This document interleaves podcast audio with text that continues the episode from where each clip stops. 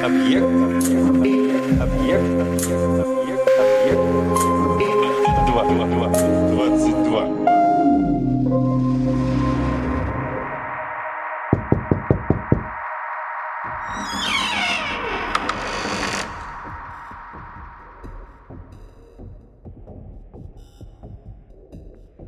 Давным-давно, когда тролли ходили по земле, словно они тут хозяева, жил в Кваме охотник по имени Пергюнт.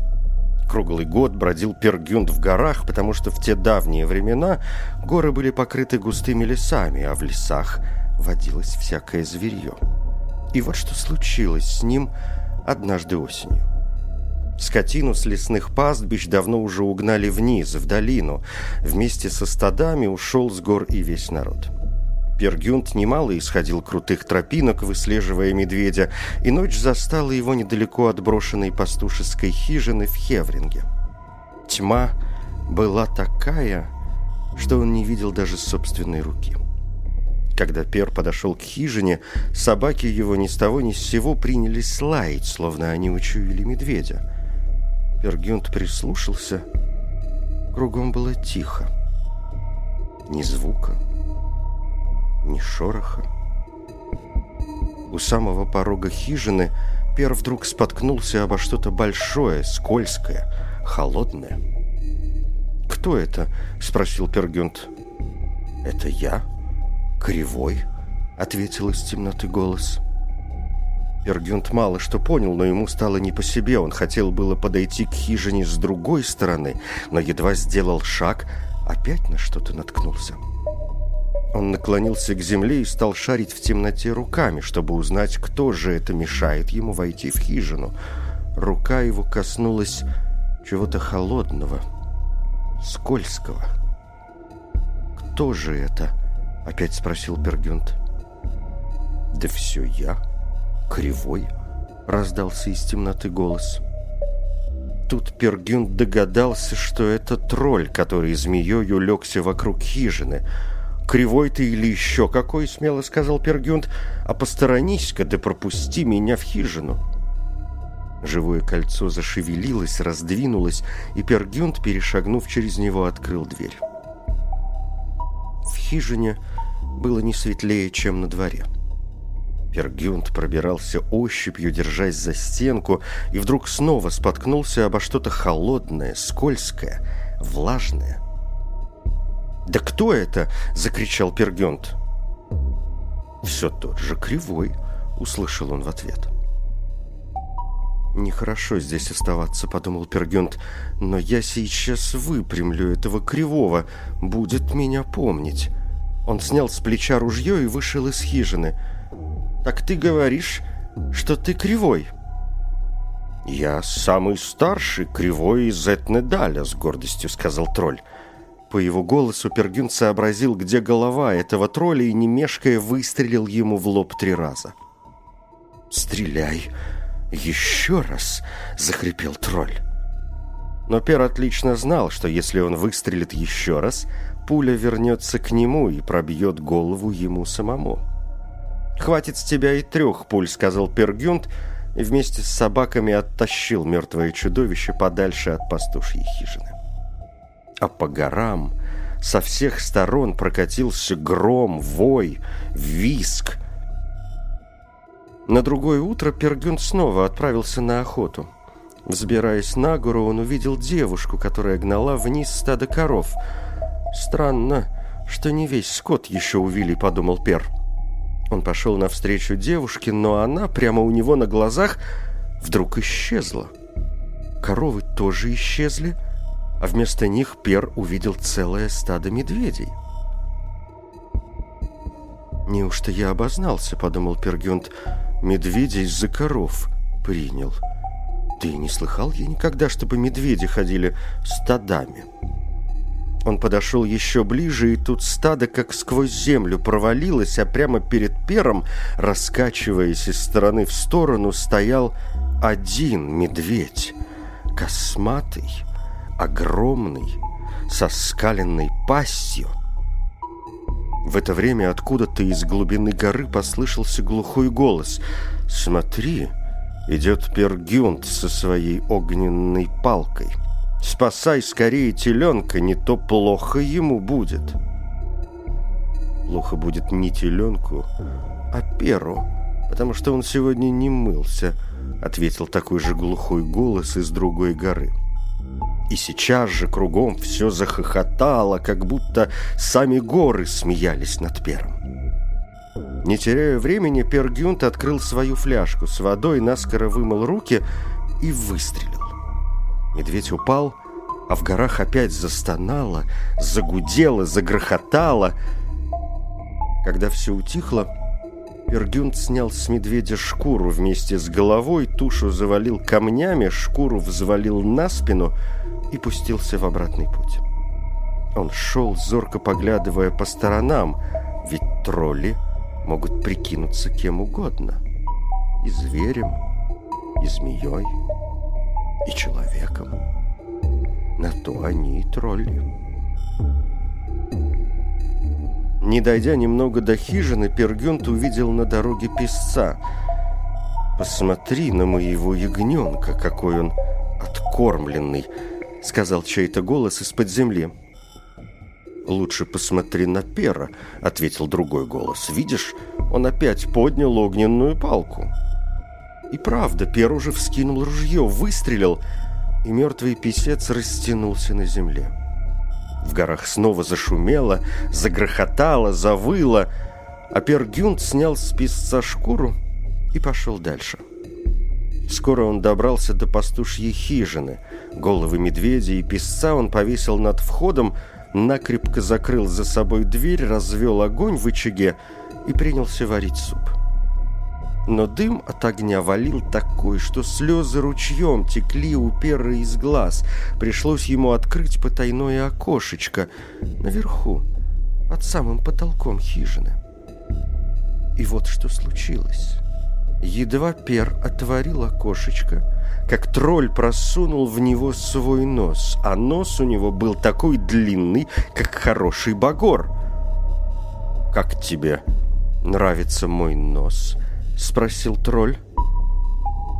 «А как тебе нравится мой суп?» — спросил Пер и выплеснул весь горшок с похлебкой ему на нос. Тролль завыл, застонал и отскочил от окошка, а в горах так и покатились камни от громового хохота. Тролль со шпаренным носом! Тролль со шпаренным носом! Наконец все стихло.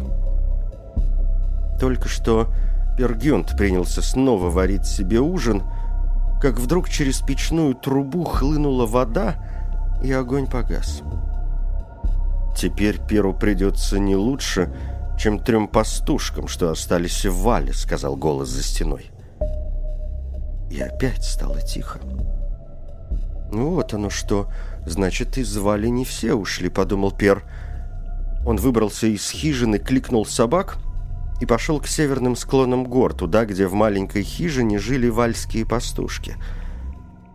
Ночь была черная, как мешок угольщика.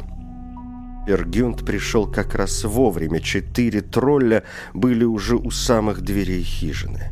Этих молодцов звали Густ Воздушный Вихрь, Валь Горный Владыка, Тьестель Водяной Поток и Рольф Огненный Столб. Пер вскинул ружье и, не целясь, выстрелил. На этот раз его пуля никого не задела, но едва только раздался выстрел, как густ воздушный вихрь закружился на месте и помчался, куда глаза глядят. Да и остальные тролли попятились назад. А Пер тем временем бросился в хижину.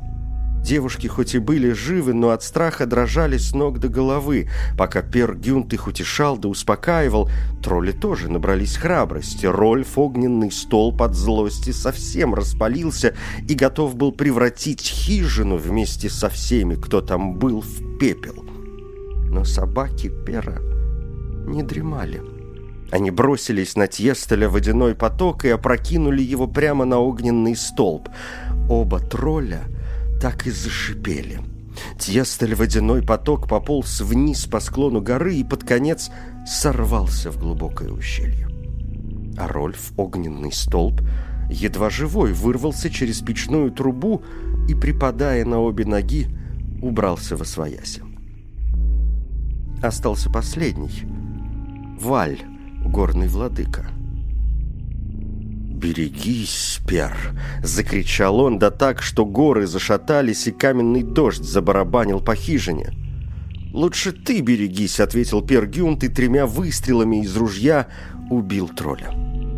Когда со всеми троллями было покончено, пастушки стали просить Пера Гюнта проводить их домой. Они не хотели оставаться в этих местах лишнюю минуту. Пер вместе с ними спустился в долину и довел до того самого селения, где они жили. Там Пер Гюнт простился с вальскими пастушками. Но с троллями ему пришлось встретиться еще раз. Перед Новым годом Пергюнт услышал, что есть в Довре мыза, где в новогоднюю ночь любят собираться тролли. Ну а людям уж, конечно, приходится от таких гостей уходить подальше. И вот Пергюнт решил встретить Новый год на этой мызе. Очень ему хотелось еще раз проучить троллей.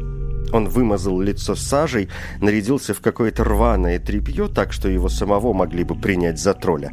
Взял с собой белого ручного медведя, целую свиную кожу, шило, дротву и отправился в путь. Он постучался в дом, куда повадились ходить тролли, и попросил у хозяина приюта. «Где же мы тебя приютим, когда тролли нас самих из дому выживают?» «А если пустите меня, я, может быть, выживу тролли из вашего дома», — сказал Пергюнт. Так и порешили. Хозяева ушли, а Пергюнт остался у них в доме. Медведь улегся за печкой, а Пер принялся шить из свиной кожи башмак. Такого большого башмака никто еще не видывал. В дырочке Пер продернул просмоленную веревку, чтобы можно было крепко затянуть башмак, да еще вырезал из кожи хороший ремень. В полночь явились тролли. Одни занялись приготовлением новогоднего ужина, жарили лягушек, ящериц, пауков и прочую дрянь, другие плясали и кувыркались. Словом, все чувствовали себя как дома. На Пера тролли и внимания не обратили. Он был совсем им подстать, такое же страшилище. И вдруг кто-то из троллей увидел башмак. Сейчас же все захотели мерить его. Каждый совал в него свою ногу, и когда все тролли были одной ногой в башмаке, Пер быстро затянул веревку. Тут и Мишка вылез из-за печки. «Не хочешь ли отведать мясца, белая киска», — сказал один тролль и, изловчившись, бросил лягушку с раскаленной сковороды прямо медведю в пасть. «Попробуй, попробуй их мясца», — сказал Пер и подмигнул медведю. «Принимайся, мол, за них». А медведь и сам знал, что ему делать. Как начал он драть да полосовать троллей, а Пер от него не отстает, что есть силы лупит троллей кожаным ремнем — Едва живые вырвались тролли из ловушки и убежали, проклиная Перры и его башмак, и его белую киску. С той поры тролли даже не подходили к этому дому. Много лет спустя, незадолго до Нового года, отправился хозяин в лес запастись дровами на праздник. И вдруг видит, идет ему навстречу тролль. «Что?» – спрашивает тролль. «Жива еще твоя белая киска?» Может, хочет, чтобы мы опять ее угостили?» «Милости просим», — отвечает хозяин. «Только побольше приносите угощения. У моей киски народилось семь детенышей, так они еще сильнее, чем сама белая киска. Да и нравом злее». Услышал этот роль и припустился бежать. «Нет уж, ты нас больше не увидишь!» — кричит. И верно, никто больше не видел здесь троллей.